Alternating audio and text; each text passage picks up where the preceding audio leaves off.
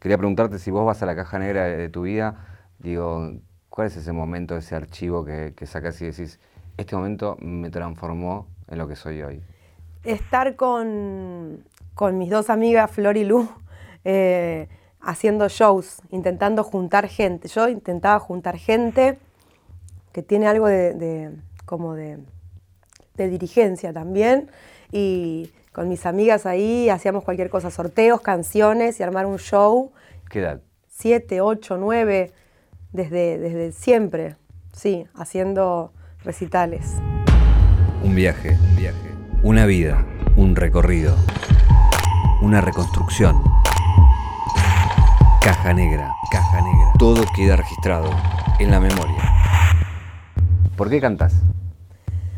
Porque encontré ahí un lugar en donde juntar varias cosas que me gustan hacer, escribir, actuar, juntar gente, me gusta juntar gente y gritar mis textos. Una cosa es ver Sara Eve hoy, ¿no? Con ya la película completa. Pero cuando uno va para atrás, dice, me decís esto, digo, ¿por qué estudiaste abogacía? ¿Me explicas? Me encantaría ser abogada en realidad, pero lo que no me gusta es estudiar. Entonces, eh, me gustaba, siempre me interesó y tenía un poco, también el tema es que me gustaba la idea de ser abogada y la idea de justicia y, todo eso que, encierra un poco el derecho. Y, y muchas de las materias me gustaban, pero después me gustó más el teatro, el escenario, y me di cuenta de que fue lo que siempre me gustó. O sea, en la balanza pesó. Más, pesó más, sí. No, no fue solamente el aburrimiento, sino dijimos, acá está la fiesta, vamos por acá, y esto, bueno, a un momento, volverá. Sí. Eh, ¿Fue difícil la decisión? No. No, no, no. Iba a la facultad, estudiaba un poco, pero no tanto. Estaba más metida en talleres de teatro y en la fiesta. Para, vos, una piba de Trelew, ¿cómo era venir a Buenos Aires? Me encantaba esta ciudad tan grande, pero no, no la conocía y no la entendía todavía. Y cuando vine a estudiar me parecía enorme. No me encontraba, me costaba encontrarme con mis amigos y mis amigas de Trelew que un poco estaban, sentían lo mismo y no encontraba dónde ir, no la entendía. Eh, y ahora la entiendo muy bien y me encanta. ¿Y cómo es Trelew? Para uno de Buenos Aires que no conoce Trelew y que tiene que contarle, che, ¿cómo es? Eh, raro. Rara es la palabra. Y la gente que va dice que es raro, que es industrial. Sí, em, hay vientos a veces, tiene lugares muy lindos cerca, eh, tiene vistas muy lindas cerca, se ve la meseta y son hermosas, tiene colores lindos, marrón, verde, a mí me gusta ese desierto patagónico, me gusta, pero es raro y es un poco un pozo Treleu también. Si llueve mucho ahí, estamos chao.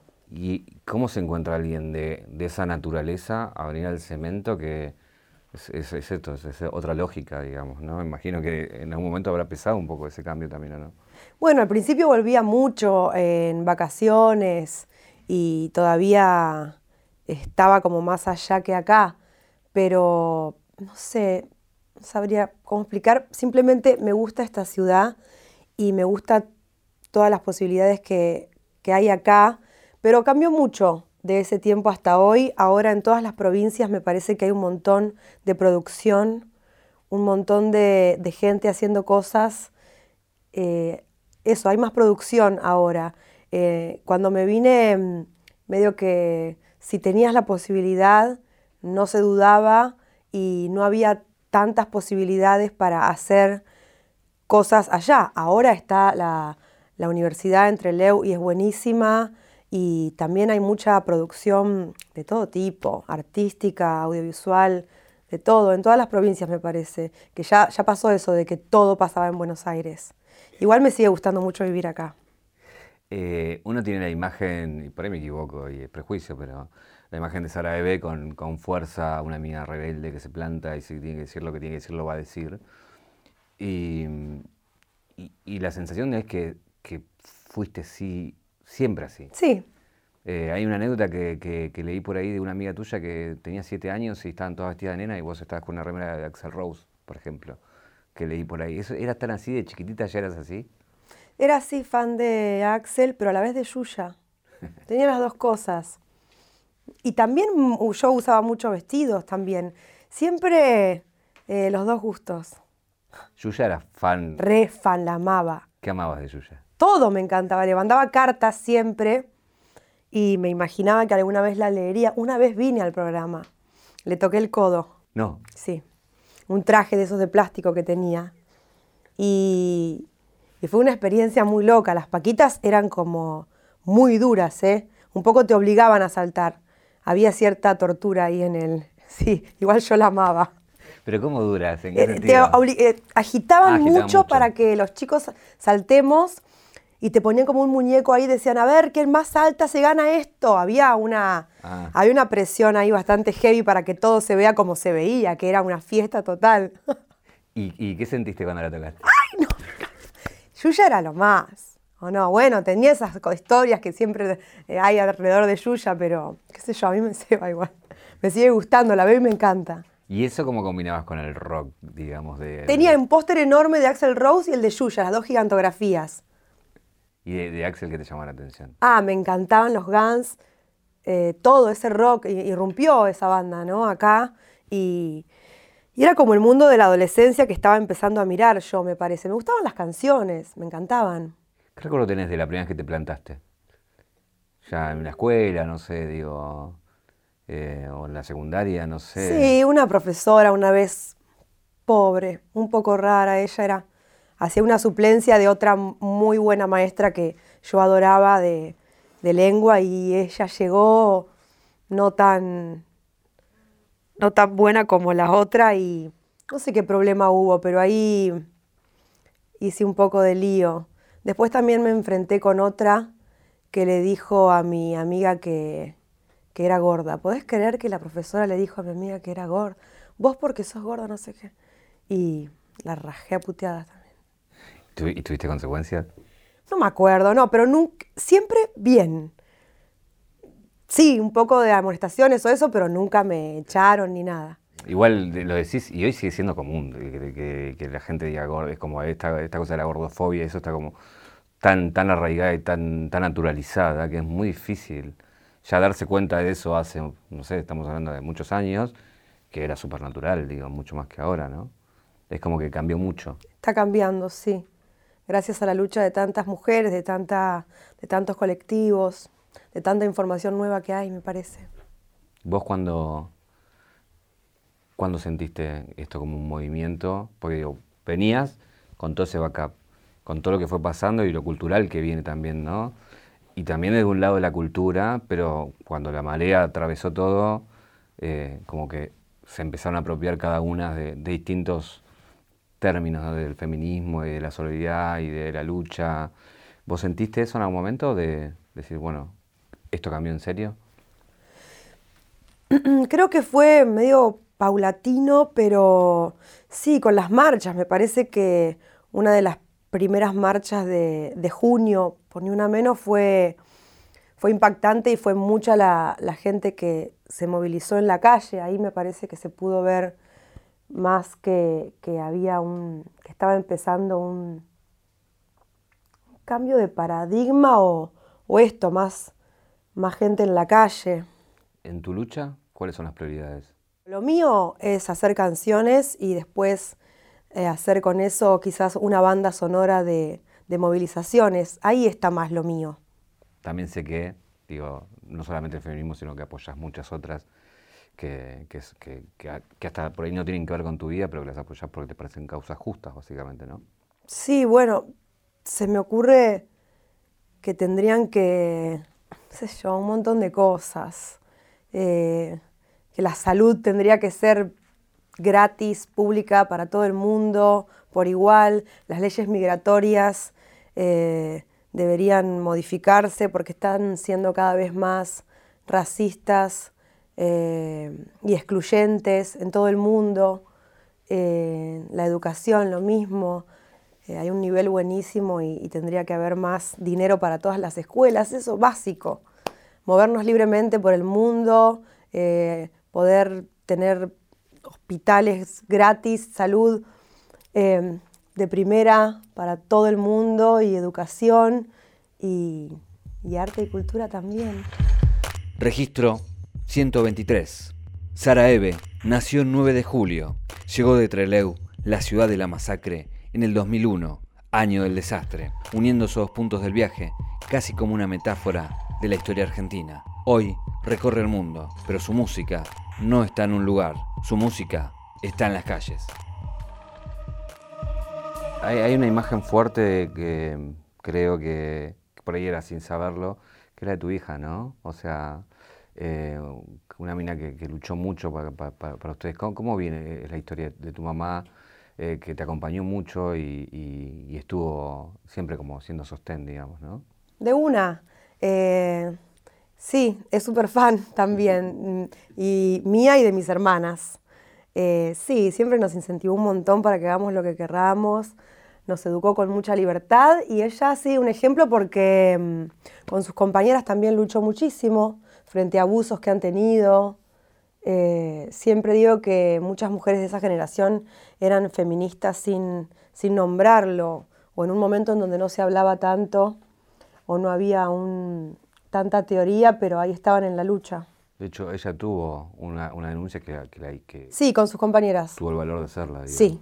Hoy es distinto, pero digo, imagino que hace un año... La pasaron súper mal, sí, lograron. Eh, sacar a un, jefe abusador. ¿Y cómo lo ves? Ese valor en ese momento, me imagino que debe ser gratificante en el sentido de, valores que te traslada a vos, básicamente, ¿no? Sí. Bueno, recuerdo que la pasaron súper mal y que eso, que cómo se acompañaron entre ellas, entre las compañeras, sin tanto... Y también con otras mujeres de, sindicatos y eso, tenían ayuda, pero estaban bastante solas en un punto, digo, sin tanta, sin tanta información como hay ahora, sin tantas agrupaciones como hay ahora. ¿Tu viejo? ¿Qué, me puedes contar? Porque tu primer hijo se llama La hija del loco, y es súper significativo. Un poco de su historia, hay gente por ahí que no la conoce, no la sabe, pero nada, ¿qué me, puedes contar de, de lo que él marca en vos? un muy buen chabón, loco, eh, todos mis amigos lo conocen, una persona de esas que te acordás y te hay anécdotas súper graciosas, súper locas. ¿Qué te puedo decir? Sí, le decían el loco, era loco. Mm, la mejor con él. ¿Te acordás de alguna de esas graciosas? Una vez, yo, yo no la vi, ¿eh? Pero venía de Madrid y mm, chocó, volcó, no sé qué, y se hizo el muerto para no ir en cana. No sé cuánto tiempo duró y no tengo tantos detalles, me quedé con... Es porque en algún momento habrá terminado la, actuación esa, pero debe haber zafado. ¿Y qué hacía él? Ay, de todo, de todo, hizo de todo. Eh, vendía, representaba una marca en un momento, después vendía cualquier cosa, bastante vendedor. Era muy buen deportista de joven. Mm, ¿Qué más? Eh, corrió en auto en una época, muy poco tiempo, porque era un deporte muy caro el automovilismo. Así que varias cosas. A mí me, impresionó mucho una anécdota que, que eh, cuando él muere vos tenías que tocar. Sí, al otro día. O ese día creo que era así.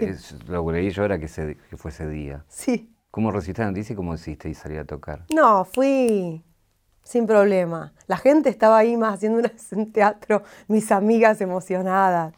Yo fui a tocar y, y no, qué sé yo, toqué y había que hacerlo. Eh, Nunca te planteaste. Estuvo bueno, estuvo bueno eso, tener que ir a tocar. Era tener trabajo y tener un show, estaba bien. Y y no, no dramaticé, para nada. Eso con, esta anécdota hay, una, frase que, dijiste que, tenías miedo de perder la razón. ¿Es un miedo ese? ¿Real o no? No, ahora no. Hay muchas cosas para hacer, eh, para trabajar en no perder la razón. Aunque perder la razón suena a... también puede sonar a pretender no tener razón siempre, ¿no? Tampoco pretendo tener razón siempre, qué. ¿Cuándo decidís que, que te la jugás toda la música, que no, que no, que no había vuelta atrás y que, que, sería hasta donde sería, pero, pero que era la música y no el teatro y no la abogacía y no... En el 2007 empecé a escribir canciones, bajando instrumentales de internet, así, de manera autodidacta, como sucede en el rap, y ahí empecé a escribir, 2007, 2008, hasta que ahí ya dije, listo, ya me venía aburriendo del teatro, que estuve estudiando teatro un tiempo, y gracias al teatro empecé a escribir, eh, escribiendo un poquito para escenas y animada por maestras y maestros, algunos los que estuve, y empecé a escribir, después hice el primer disco 2009, y ahí ya dije, sí, esto es. Volcás mucha, mucho mensaje en, tus letras, no solamente con la política, sino también de, la vida, el amor y, demás. Pero bueno, muchos destacan tu, mirada, ¿no? Em, ¿Te trajo problemas eso en el sentido de, que hay gente, viste, que hay gente que pareciera que el artista no debería ser político? Justamente en tiempos donde estamos discutiendo o, planteando los personajes políticos, digo, a, mucha gente, porque políticamente fue adoctrinado de cierta forma, le parece que, son incompatibles esas cosas. Bueno, no, no estoy tanto mirando comentarios, viste que ahora es todo también este, la era del comentario y de la opinión, todo el mundo opina en los videos en YouTube o en todo lo que publiques. No me dedico tanto a eso, pero sí entiendo que no a todo el mundo le va a gustar este, mi música, esta música y estas canciones que tienen que son algunas bastante pesadas, mucha letra, algunas casi sin estribillo. Este último disco este, que vamos a presentar, Political Party, sí tiene más estribillos y, es un poco más simpático quizás que otros. Em, yo estoy más simpática también, eh, pero, pero no sé si esto de alguna me hayan dicho, pero entiendo que este, no es para, no es para, para todo el mundo. Como, y no tiene por qué ser así, ¿no? ¿Y por qué estás simpática? Estoy más, tran más tranqui, sí. ¿Y a qué se lo atribuís? Creo que uno va creciendo, no sé, yo... Eh, sí, creo que el paso del tiempo, crecer un poco y, y aprender algunas cosas, pasar ciertas cosas, todo eso. Tiene su costado que te, eso te, hace amigarte con un montón de cosas, pero también el paso del tiempo también tiene su peso. ¿Pesa o no el paso del tiempo? Sí. ¿Mucho? Y un toque, sí. Pensás, uy, mira, antes éramos más jóvenes, qué sé yo, pero ahora está bien. ¿Y en qué no sentís que ya, que ya está, que ya no podés hacerlo? Porque decís, no, ya está, no da. ¿Ahí te pasa eso o no? Sí.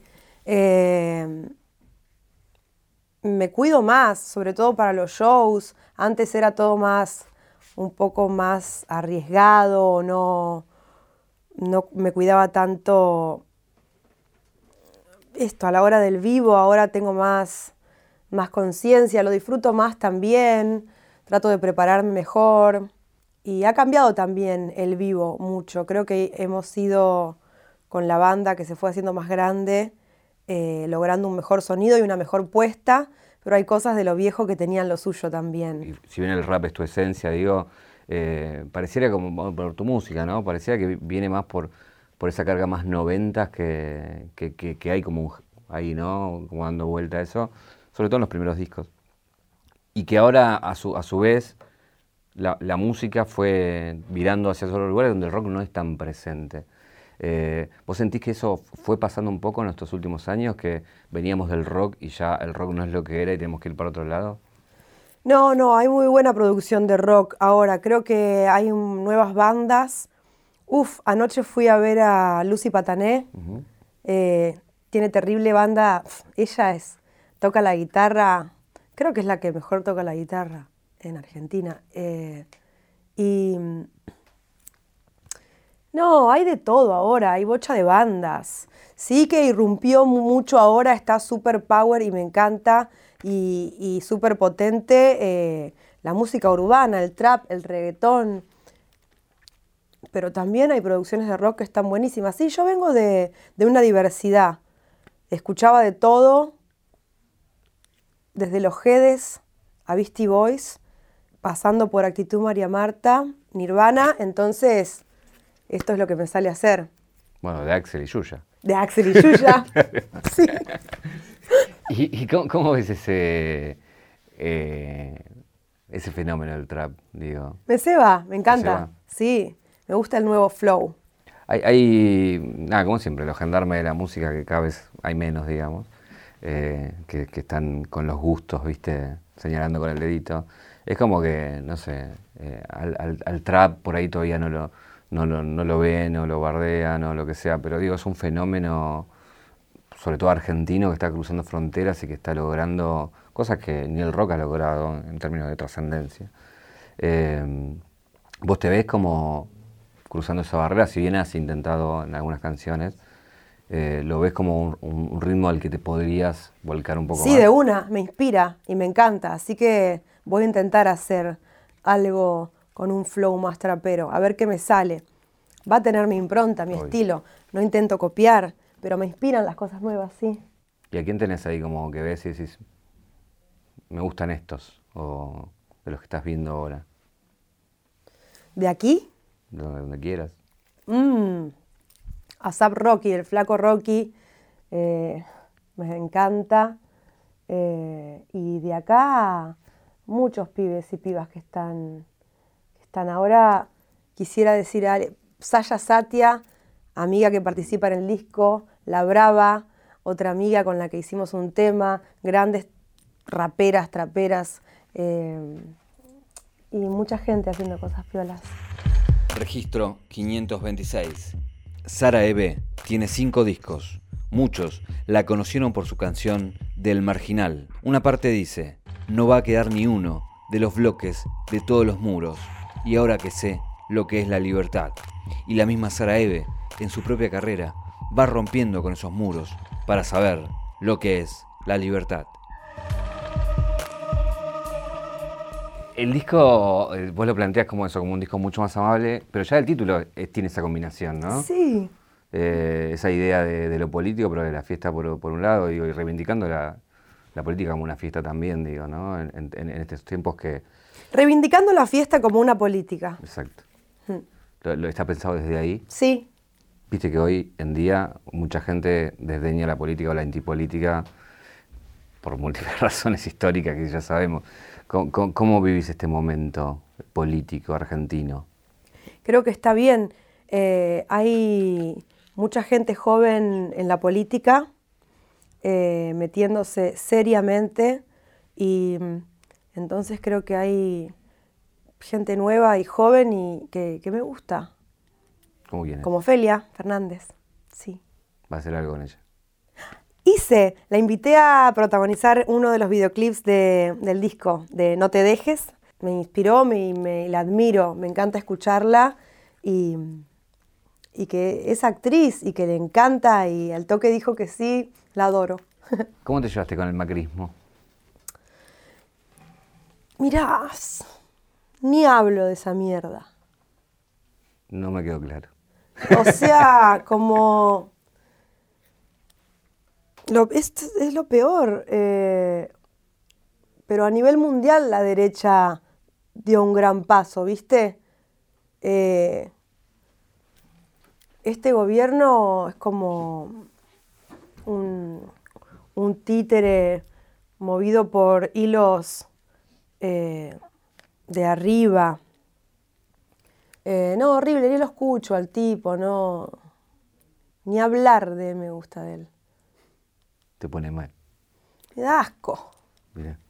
Sí, un horror, una vergüenza. To- todos los pibes eh, que han matado, eh, eh, la impunidad con que se maneja la, la policía en este gobierno, y siempre igual, ¿no? La institución policía siempre con impunidad, pero, pero aquí se, se vio más claramente cómo desde la ministra de Seguridad avalando esta política de, de la muerte, ¿no? Lo peor, lo peor. eh, tantos desaparecidos eh, en estos años, la represión en todas las movilizaciones. Eh, lo que va a pasar no, no, no sé. Eh, sí, daños van a quedar, pero ahí seguiremos. No sé mucho más que decir. ¿Votaste? Sí. Bien. Ofelia. ¿te, ¿Tenés esperanza con respecto al futuro de lo que pueda pasar? O... Sí, ver gente nueva y esto, como te decía, gente joven, sí. Este, a veces soy un poco no, no tan optimista en relación a la humanidad y lo climático, viste, todo lo que está pasando. Pero bueno, este, creo que sí, que es esperanzador estas nuevas voces que hay. Eh, sí, está bien. Hay, hay, algo reiterativo, digo, en tus letras y es el tema del capitalismo, digo. ¿Cómo, cómo convivís eh, criticando al capitalismo? Pero bueno, también, digo, todos estamos dentro de ese sistema y tenemos que elaborar y hacer nuestras cosas. Eh, ¿cómo, ¿Cómo te llevas con eso? critico, hablo eh, del capitalismo, lo nombro, eso creo que aleja bastante. Es una palabra que aparece en mis letras, porque está entre nosotros. Es como una... ¿Viste? El capitalismo funciona así como, como una gran mancha que se mete entre todo y, y así, nunca para. ¿Por qué decís que aleja? por ahí escuchar eso en, las canciones y hay gente que dice, ay no, bueno, como ponerse a leer el, capital, una cosa así, palabras que no son tan amables esto. Claro. ¿Cómo, cómo estamos con, con, el cupo, eh, cupo laboral? Parece en realidad el cupo femenino. Y digo, y es un reclamo que se hace cada vez más fuerte, ¿no? Sí, y va a salir ahora, este, hay una ley de cupo eh, femenino en los festis y creo que es urgente que, salga la ley de cupo laboral trans. Y bueno, pero yo lo trato de hacerlo, igual se da de manera orgánica en lo micro, en lo cotidiano. Eh, ahora tenemos una bajista, 17 años, una luz, Lali.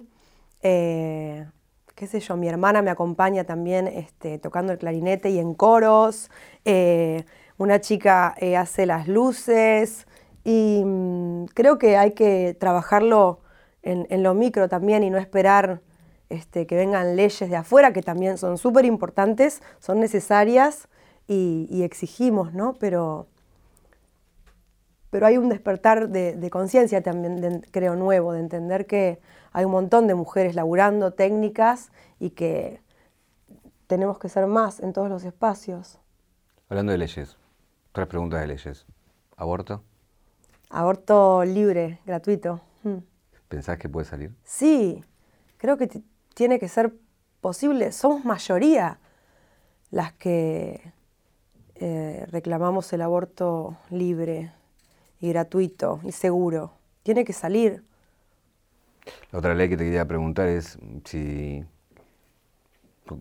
estás de acuerdo con, con despenalizar, digamos, eh, drogas. Despenalizar el consumo, sí, la tenencia y legalizar el cultivo, que tan importante es el aceite de cannabis para tantas cosas, ya se sabe.